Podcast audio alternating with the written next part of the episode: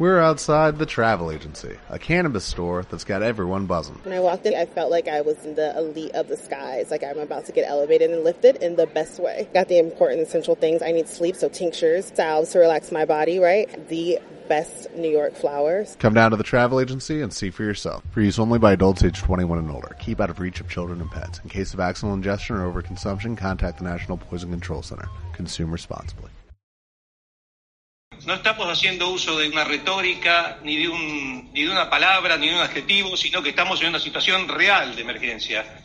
Eh, todos los indicadores que podamos analizar son malos. O sea, todos, todos, desde situación social, situación financiera del Estado, recursos. Eh, la situación es tristísima. Y la verdad es que quiero rescatar las palabras del discurso del día de Asunción del presidente, donde dijo, vamos a empezar por los de abajo para llegar a todos. Esta es una, una guía fundamental. Cuando nosotros hablamos de un cambio de rumbo, de un cambio de modelo, creo que en esa primera definición la del rol del Estado, salir de la idea del Estado canchero, es decir, del Estado que preparaba la cancha para que jueguen los privados, a la del Estado que tiene la obligación de actuar en función de la defensa de los intereses de los más débiles, de trabajar para la justicia distributiva, que habla de generar climas de reactivación productiva en ámbitos de solidaridad social, etcétera, etcétera, es, creo, una cuestión fundamental. A nuestro criterio, es un abuso del artículo 76 de la Constitución Nacional lo que pretende este proyecto de ley. Para sancionar una emergencia, la jurisprudencia es clara, se tienen que agotar todos los recursos que la Constitución Nacional prevé para el funcionamiento normal de sus instituciones el artículo 29 de la Constitución prohíbe a este Parlamento entregarle la suma del poder público al Poder Ejecutivo Nacional. Y con esta declaración de nueva emergencia que supera aquella emergencia del año 2002, a nuestro juicio lo estamos haciendo. Por supuesto que hay una crisis social y económica importante y tenemos niveles de inflación, lo reconocemos, pero eso no amerita cerrar la Constitución Nacional, violentar el artículo 76 y darle la suma del poder público al presidente de la Nación. El ministro Guzmán dijo que la actual movilidad generaba inflación. Sí, señoras y señores. El ministro de Economía dijo que los que generan inflación son los jubilados, o sea, el salario diferido, que el salario y las jubilaciones es lo que genera inflación, de ninguna manera. Son los grandes formadores de precios, son los exportadores que venden en el mercado interno a precio de dólar. Entonces, ahora lo que se presenta en este en este proyecto que presenta el oficialismo, uno de los puntos centrales apunta justamente a darle facultades al Poder Ejecutivo, eliminando esta movilidad, darle facultades al Poder Ejecutivo para que determine cuánto, cómo y de qué manera va a ser ese aumento. Y nos dicen que esto es para garantizar el bienestar de los últimos, es decir, de los más afectados pero resultaría que un jubilado, una jubilada que cobra más de 19.068 pesos, tiene que ser solidaria, tiene que ser solidario con aquellos que ganan 14.000. Mientras este proyecto plantea la reducción de las retenciones a las petroleras y a las, mineras, no le tocan un centavo a los bancos que fueron de los grandes ganadores. El planteo del Frente Izquierda siempre es coherente. Que esta crisis no la tiene que pagar el pueblo trabajador, sino que la tienen que pagar los que la generaron, los grandes grupos empresarios. La reactivación productiva es muy difícil cuando la presión impositiva crece. Y cuando crece la, cuando crece la presión impositiva es muy difícil generar inversión. Y si no se genera inversión, no se genera empleo. Si no se genera empleo, tenemos indicadores sociales malos. La Argentina hace 10 años que no crece, hace 10 años que tenemos el mismo Producto Bruto y en 10 años la población ha crecido alrededor del 8%. Quiere decir que la torta es mucho más chica que cuando empezamos 10 años atrás. Hoy estamos justificando una emergencia económica diciendo que es producto del año 2015 a 2019. Sin embargo, la emergencia económica se instaló en el año 2002 y se sostuvo hasta el año 2017, aun cuando escuchábamos loas del periodo que pasábamos llamado de la década ganada. Yo creo que la emergencia económica en la Argentina tiene que ver con los muchísimos años que no cambiamos la estructura productiva del país, presidente. Ese es el problema de la Argentina. Y cuando los argentinos entendamos que el problema que tenemos es que tenemos que cambiar la matriz productiva.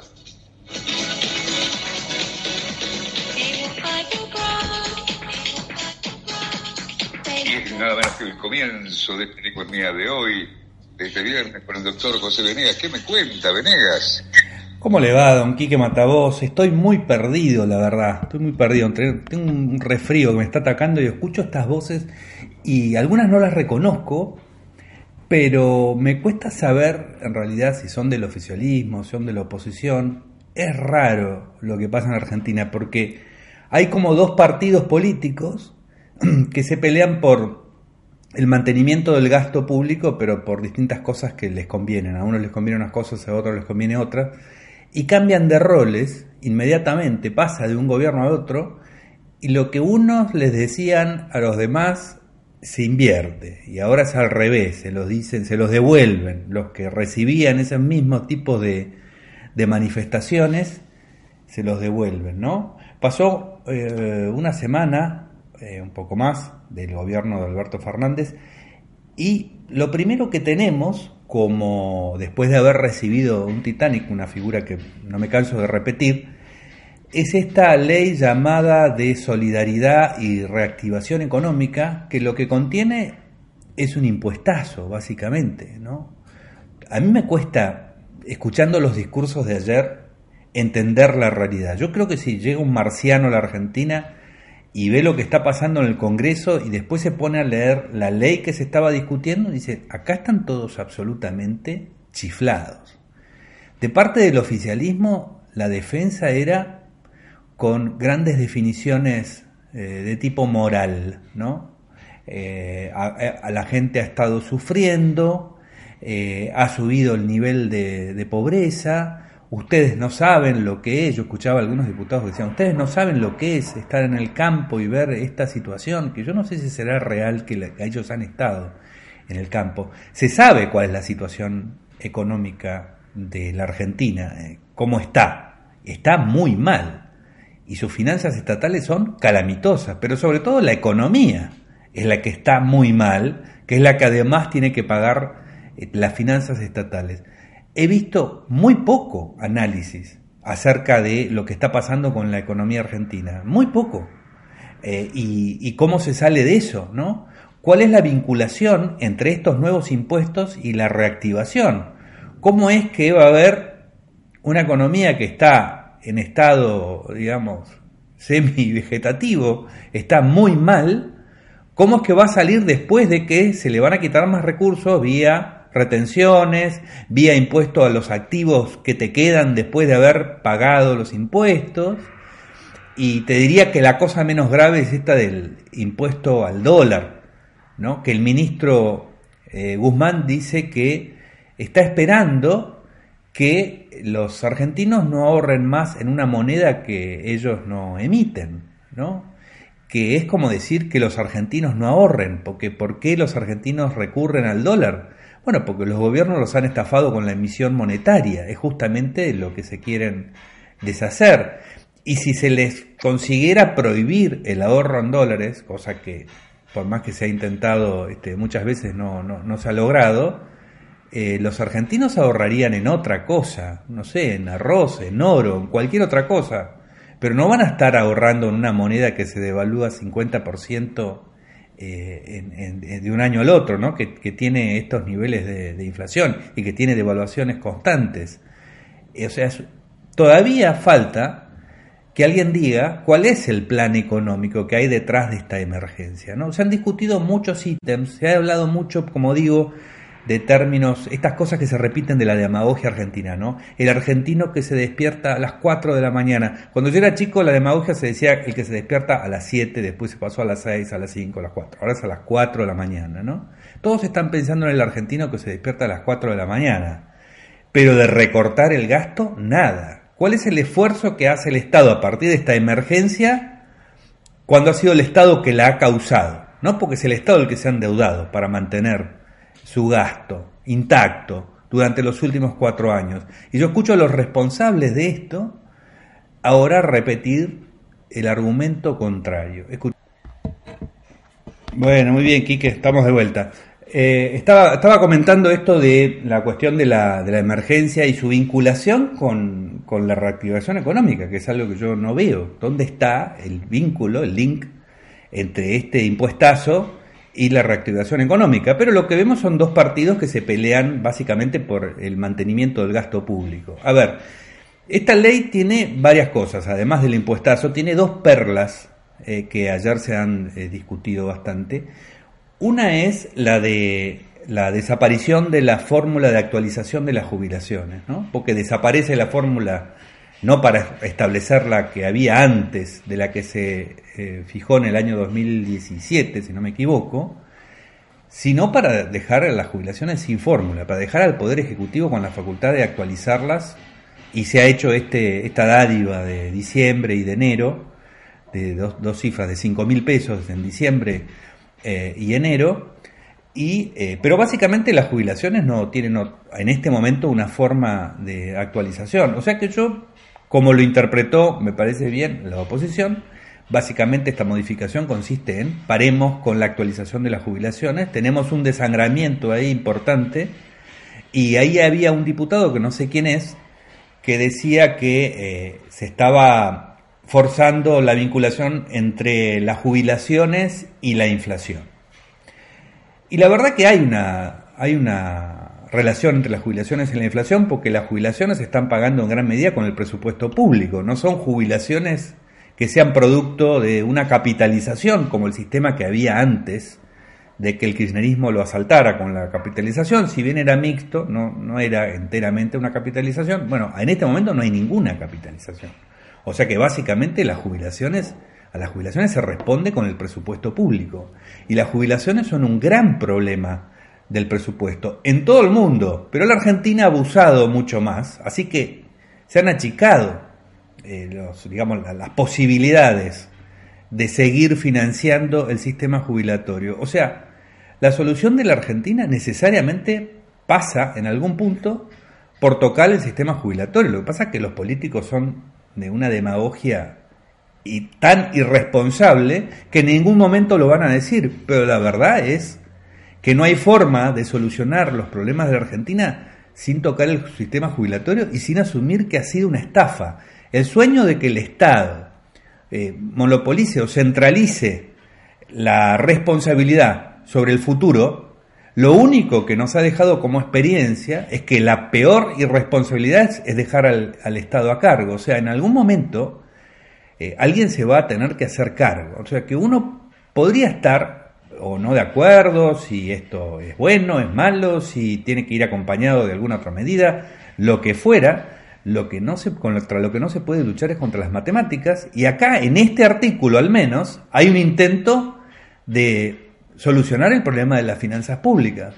No es el lugar donde a, nadie le gustaría solucionarlo, evidentemente, pero este, este, problema existe, ¿no? Entonces, digo, ¿cómo puede ser que de parte de aquellos que acaban de dejar el gobierno, que lo han dejado muy mal, que han deudado al país por 100 mil millones de dólares más y que no han solucionado nada del problema central de la economía argentina, no tengan algún tipo de consideración por el hecho de que acá por lo menos pareciera haber una insinuación de querer ir también eh, a tocar el problema del gasto público. Claro, no lo están tocando la parte que les toca, a las provincias, a la, a la propia administración central, a los organismos descentralizados, que de eso voy a hablar también, sino que están empezando por el tema jubilatorio y sin hacer un plan, sin tener acá que nosotros tengamos un panorama de qué es lo que va a hacer el gobierno de Alberto Fernández con la herencia que le tocó, porque no está para solucionar otro país, o Suiza, está para solucionar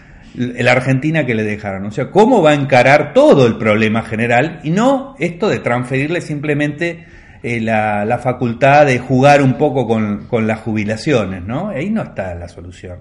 Por eso que no, en esta ley eh, no, no, no, aparece, ¿no? Lo otro, la otra perla que tiene es esto del el artículo famoso 85, donde se facultaba al presidente de la nación a cerrar, eh, fusionar, eh, achicar organismos descentralizados de la administración, que son el 40% del de, el presupuesto en personal de la administración central. O sea que ahí había como una especie de insinuación de una reforma del Estado, que no era una reforma del Estado, porque si no, hubiera dicho, cerramos tales y tales organismos, fusionamos tales y tales organismos, como ocurrió en el año 89 con la ley de emergencia de Carlos Menem, donde directamente se avanzaba eh, en, el detalle, ¿no? Entonces, eh, esto no lo contiene. Pero lo curioso es que esta fue la reacción más violenta que hubo de parte de la, de la oposición, cuando se identificaba el problema de esta ley como el problema en sí de utilizar la emergencia, ¿no? ¿Cómo se le están transfiriendo estas facultades al presidente de la nación? Esto es un atentado contra la República. Entonces, en algún momento estaba esta decisión de no dar quórum para la, para la discusión de, de esta ley. Se iba a negar el quórum. Incluso se iba a negar el quórum para la asunción de los diputados que asumen por aquellos que han pasado a cumplir algún tipo de función en el Poder Ejecutivo. Algo que eh, realmente me parece como conducta muy, muy eh, poco este, auspiciosa, ¿no? muy poco defendible, imposible de defender. Pero digamos que cuando ese artículo se negocia y desaparece, ahí aparece el quórum, ahí vamos a discutir, ahí vamos a, prestarnos a que el gobierno eh, saque esta ley porque no nos importan tanto el resto de las cosas, ¿no? Y ahí en la desaparición del posible, no sabemos, porque como digo, no está anunciado eso, sino que había una insinuación de los organismos descentralizados, hay cantidad de gente que está contratada eh, por el gobierno anterior que se queda sin trabajo, se queda sin sueldo, grandes sueldos, ¿no? Lo que no se ha visto para nada en esta ley, ni que nadie lo proponga, es cuál es la parte de verdad que pone el Estado, ¿no? Eh, porque se está hablando, para mí inútilmente, del esfuerzo que tiene que hacer el sector privado. Se lo dijo también Alberto Fernández a los directivos y estos empresarios con los que almorzó ayer, ¿no? Estaban Mañeto y demás, eh, hablando del esfuerzo, el esfuerzo del campo, el esfuerzo... A ver, el esfuerzo productivo de los sectores que producen está en invertir capital. Ese es el esfuerzo que es útil. El esfuerzo del sector productivo de pagar impuestos es un esfuerzo, inútil, que no genera nada más que consumo de recursos en función de objetivos políticos que no se pueden medir. Porque los objetivos de la empresa se miden, están en su contabilidad, a ver cómo le va, qué ganancias obtuvo, ahí se ve. Pero en el Estado hay que pensar que las ganancias son esas declamaciones morales que escuchábamos ayer de los diputados, donde juzgaban a la economía eh, en esos términos emocionales, ¿no? De lo que el capital tiene que hacer y lo que los productores tienen que hacer y que los terratenientes y que la cosa, todas las tonterías que escuchamos desde siempre, admoniciones de gente que uno dice, pero ¿por qué no se ponen ustedes a producir y se manejan con esos parámetros? No, ellos están para indicarle a los demás qué tipo de esfuerzo tiene que hacer. Y el esfuerzo, como digo, del sector productivo el que es útil es el que produce algún tipo de beneficio, pero este que le están pidiendo, el de pagar impuestos, es inútil. Entonces el esfuerzo tendría que venir del sector público, del sector que está consumiendo los recursos, del sector que se ha endeudado, ¿no? En esas cantidades que ahora este, hay que pagar y que el ministro Guzmán tiene esta impresión de que va a conseguir cerrar la economía argentina, porque lo ha dicho, lo ha dicho también el presidente, ¿no? Cerrar la economía argentina para que viva con pesos y no consuma dólares, porque los dólares los necesita el gobierno para subsistir, para pagar las deudas, ¿no? De, de su enorme gasto público, que ya está ahogando a la economía, a pesar de que en gran medida ese gasto público no ha sido pagado, sino que está en crédito, en crédito que en algún momento este, hay que pagar. Así que eh, yo diría, faltó, por ejemplo, que alguien diga, vamos a recortar los sueldos, así como dicen lo de las jubilaciones, ¿no? Vamos a recortar los sueldos de los que ganan más de 100 mil pesos en el Estado, por ejemplo. Ya no hay nadie que gane 100 mil pesos en el Estado a partir de ahora, porque somos recontrasolidarios, porque eso lo estábamos aplicando a las eh, jubilaciones y hablábamos de la gente que se despierta a las 4 de la mañana y todas estas cosas, ¿no? Así que no hay más mañana, a partir de mañana, los sueldos de más de 100 mil eh, no existen más. Eso sería una posibilidad, ¿no es cierto? Así como sería una posibilidad suspender los aumentos de los sueldos de los diputados y los senadores, que no hacen al gran número, pero demuestran por lo menos una conducta, como para que alguien se pueda sentar en una banca y estar diciéndole a los empresarios qué es lo que tienen que hacer. Carrió ayer, por el otro lado, hablaba de dictadura económica, ¿no? Hace dos semanas Carrió estaba diciendo que había que cerrar los supermercados, que a ella no le importaba, y que acá tenía el mismo discurso que yo le escuché ayer eh, al señor del Caño, ¿no? Eh, que, que, las grandes empresas, los grandes formadores de precios, que tienen una conspiración, mientras ambos partidos, estos dos partidos que en realidad son uno, que se pelean por cuestiones de, de tomar el poder y por posiciones de poder, pero por concepción de cómo funciona la sociedad, qué son los precios, qué son los productores y cuál es el papel que ellos tienen frente a los productores, que son individuos que tienen, tienen derechos individuales, ¿no? La gente que produce, la que ellos hablan, tienen derechos individuales, es la gente a la que, a la que tienen que servir. Pero no, ellos son como, lo, como los pastores, como la gente que está este, dándole lecciones morales al resto del país acerca de lo que tiene que hacer. La gente que ha fundido el país, porque es el sector público el que ha fundido el país, le está explicando a los productores por qué ellos son los malos y por qué ellos son los deudores. Hay como un desbalance acá, que es más o menos el mismo tamaño del desbalance que tiene el Estado, don Quique Matavos. Es el año del gato. Estamos compartiendo esta negocia, estamos con el doctor José Venegas. En la ciudad autónoma de Buenos Aires, vivir mejor es ley. Legislatura de la Ciudad Autónoma de Buenos Aires. www.legislatura.gov.ar Ahorrar con plazo fijo digital del Banco Provincia y no ahorres tus ganas de llegar a lo que querés. Obtené tu plazo fijo digital en forma simple y segura desde VIP o cajeros de la Red Link. Para más información, ingresa en bancoprovincia.com.ar. Si quieres estar al día con las últimas novedades sobre el medio ambiente y responsabilidad social, te esperamos en www.infosustentable.com. Noticias ambientales con perspectiva económica social.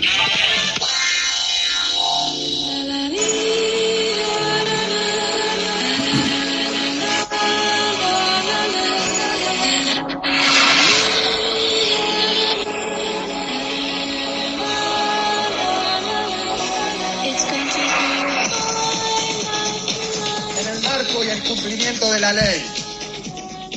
Dentro de la ley, todo. Fuera de la ley, nada. Trabajen muy fuerte en aquellos lugares, en aquellos barrios donde esta terrible crisis económica ha roto todo tipo de regla de convivencia.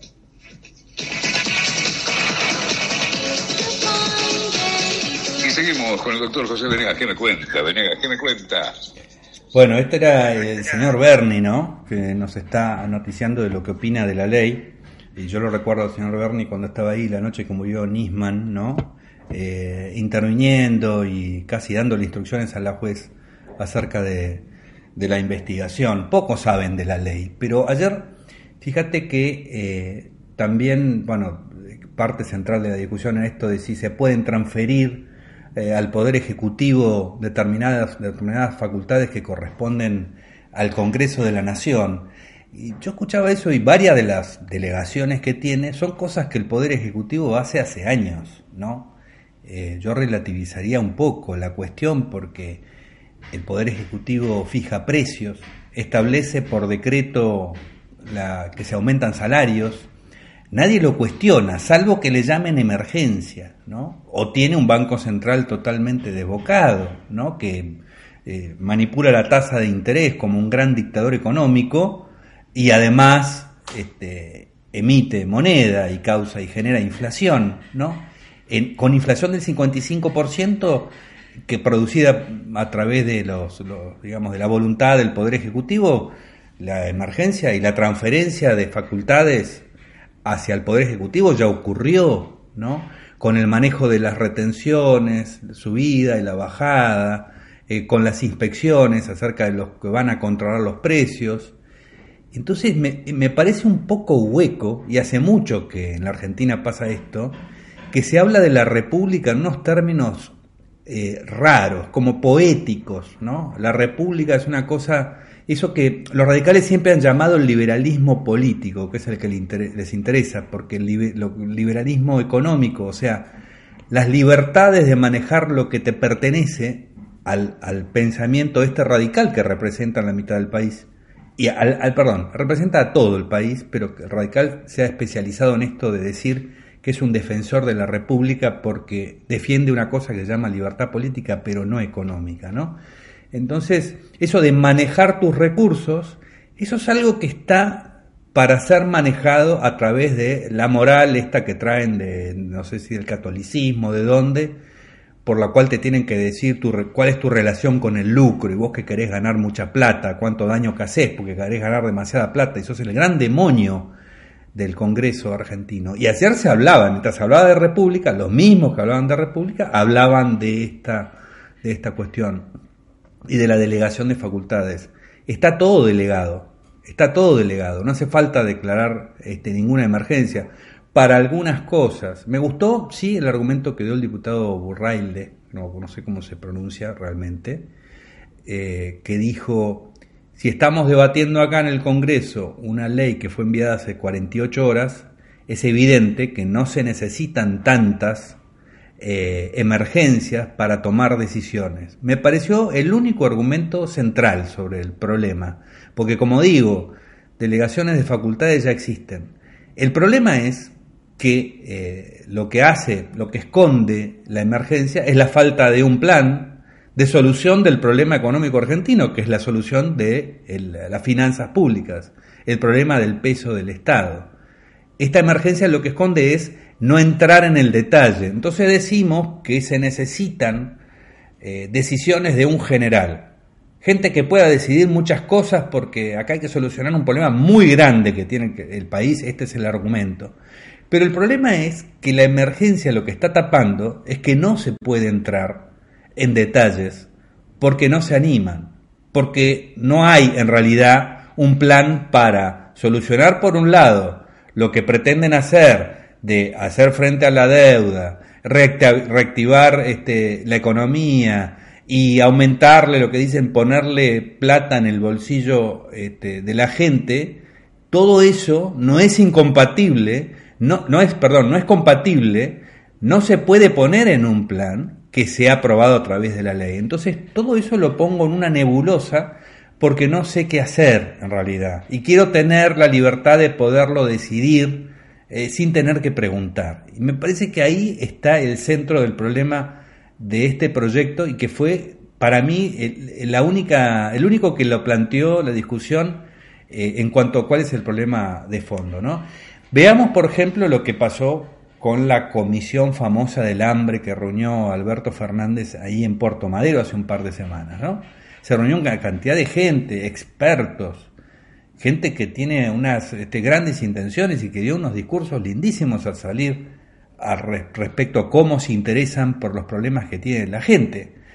Si se interesaran, el número está en el gasto público. Los problemas que tiene la gente, la falta de salarios, la falta de aumento de salarios, es por cómo el Estado absorbe y consume el capital del país. Consume el capital, no respetando la propiedad privada. Lo único que hace es consumir el capital que tendría que estar invertido en producción, en sueldos y demás, ¿no? Pero no lo ven por ahí. Se reúnen en Puerto Madero y hablan eh, del problema del hambre, que el problema del hambre es una forma de bajarle la expectativa respecto a otra a otro sueño de una noche de verano, esto del problema de la pobreza cero que había plantado Mauricio Macri que la terminó eh, subiendo. ¿no? Ahora ya nos ocupamos de la pobreza, nos ocupamos de algo mucho más chico que es el hambre. Y como nadie lo va a poder medir, como se mide la pobreza verdaderamente, entonces se podrá hacer esta afirmación. Pero uno reúne una cantidad de expertos entonces en cualquier momento va a salir en la Universidad de Buenos Aires una especialización en hambre. Porque cómo se ¿Cómo se solucionan los problemas en una mentalidad autoritaria. Hay que ponerle un nombre y crear una oficina que se ocupa del problema. Ya está. Tengo hambre y tengo una cantidad de gente que miren qué prestigiosa es, que se va a ocupar del asunto. Así que va a estar solucionado ya porque lo defino de esa manera. ¿Y en qué se concreta la, la sapiencia de esta gente que ha puesto tanto esfuerzo mental en la cuestión del hambre? En que van a repartir una tarjeta de dos mil pesos extras para comprar alimentos.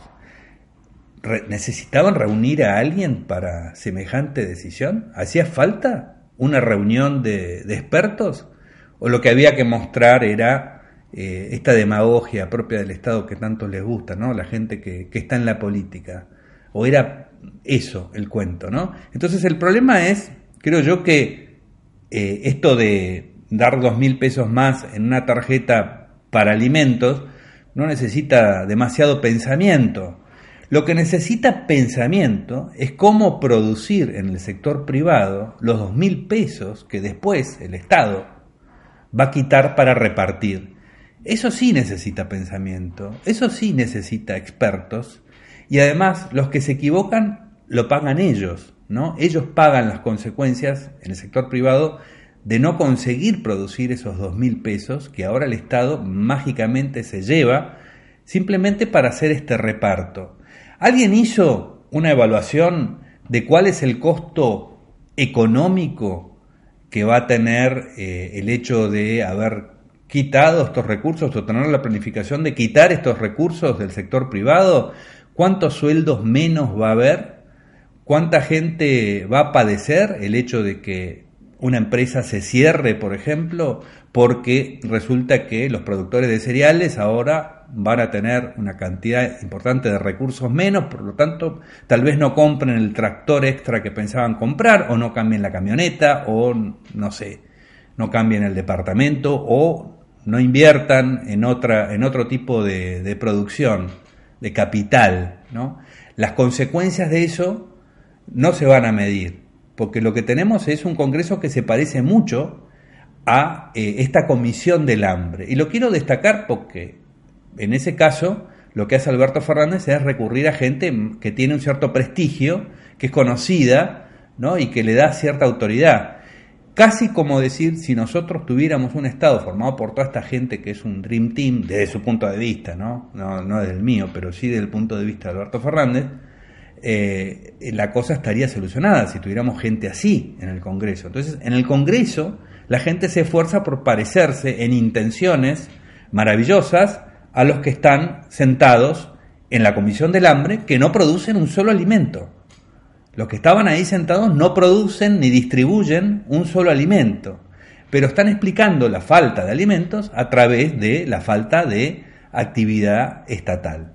Y acá es donde está la cosa que es un poquito macabra, porque mientras escuchamos todas estas admoniciones morales, que van desde el señor del caño hasta, como digo, Carrió, la gente de Cambiemos, todos hacen el mismo tipo de discurso, es, eh, es esta creencia, ¿no? De que lo que faltan son buenas intenciones, pero resulta que nadie se hace cargo de que ahí estaban representando al sector que está aplastando la economía.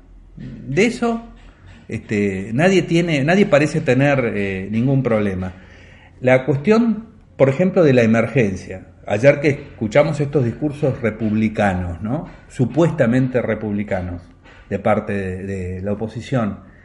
En la provincia de Buenos Aires el señor Kisilov eh, pudo eh, hacer aprobar una emergencia sin ningún problema republicano el mismo partido, ¿no? El, mismo este, conglomerado número dos. Conglomerado número uno es el peronismo, conglomerado número dos es Cambiemos con las mismas ideas y los mismos roles. En el Congreso Nacional decían que se estaba terminando la República por estas delegaciones y en el gobierno de la provincia de Buenos Aires se aprobó sin ningún problema. ¿Cuál es la explicación? Es que no se toman seriamente las palabras que ponen que tienen un enorme peso y que realmente cambian la suerte de la gente. ¿no? Si, si, hubiera una verdadera república, no se puede avanzar así, ni sobre la producción agropecuaria, ni sobre los activos de la gente, mucho menos los activos que la gente tiene fuera del país, porque hay que pagar impuestos por activos que fueron producidos y sobre los cuales ya se pagaron impuestos y se tienen fuera del país, o sea que el gobierno no hace nada ni siquiera para protegerlos, el gobierno no brinda ningún servicio este, fuera del país y esos bienes pagan impuestos en el lugar donde están fuera del país, ¿no? Entonces, eh, eh, esto es lo que me parece que está este, sumamente desequilibrado.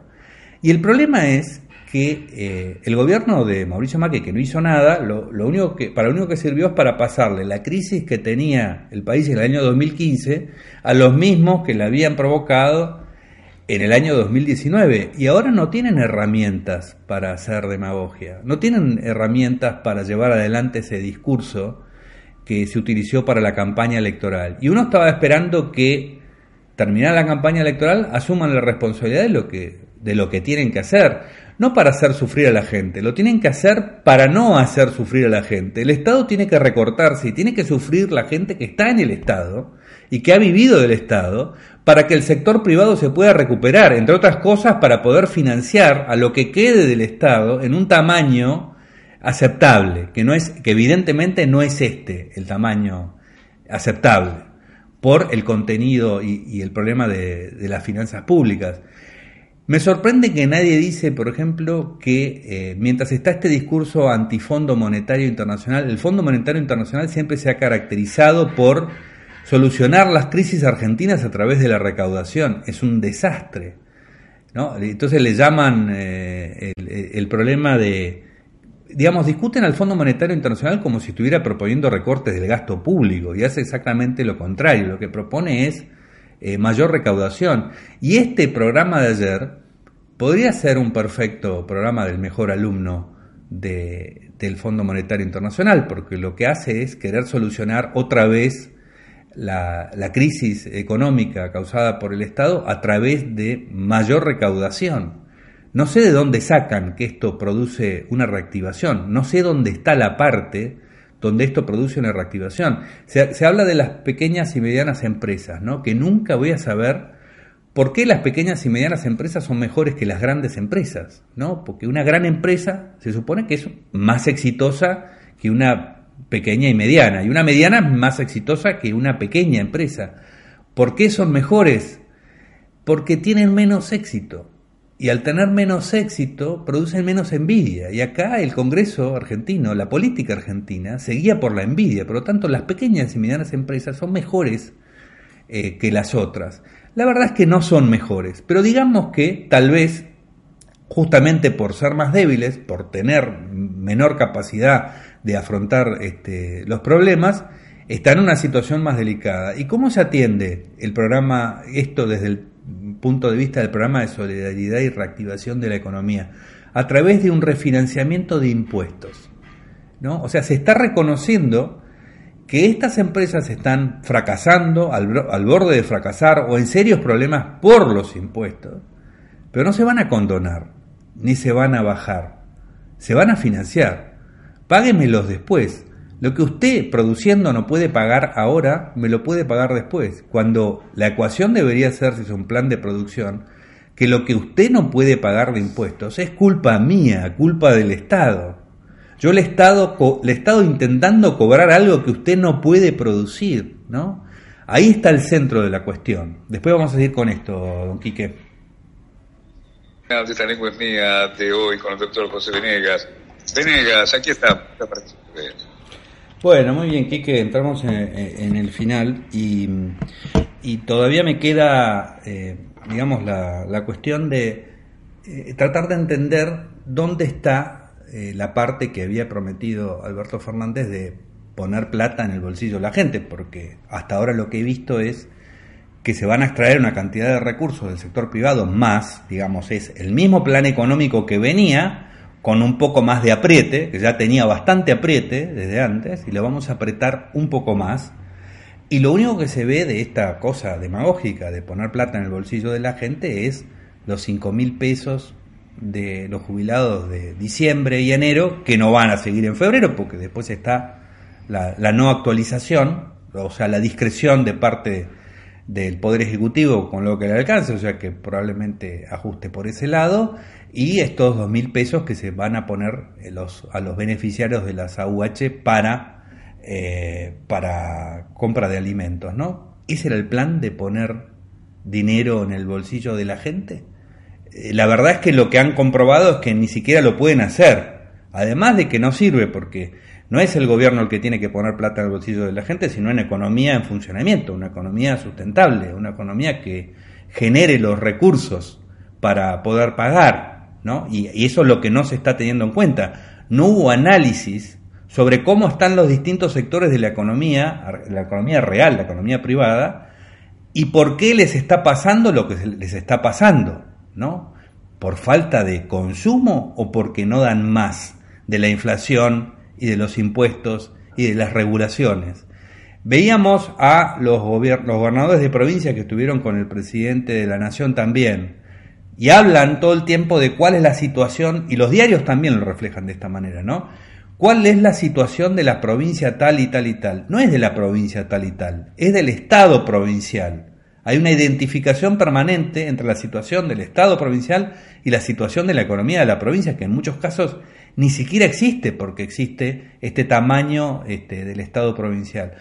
No hubo un recorrido, no hubo una, un detalle, no parece haber por ahora de parte del ministro de Economía una evaluación de cómo están los sectores productivos más que como una retórica de que este es un gobierno pro producción y que el otro era un gobierno pro financiero, pero no, no nos están mostrando por ninguna parte cómo es que están pensando que la economía se va a recuperar, porque bajar un poco la tasa de interés que está por, por digamos, por niveles siderales, mucho no va a cambiar, ¿no? Siguen siendo unas tasas de interés que alguien para producir este, no puede pagar. Entonces está faltando la segunda parte y desgraciadamente creo que el debate estuvo muy desviado hacia cuestiones de, digamos, de asuntos pseudo republicanos que, que no les creo.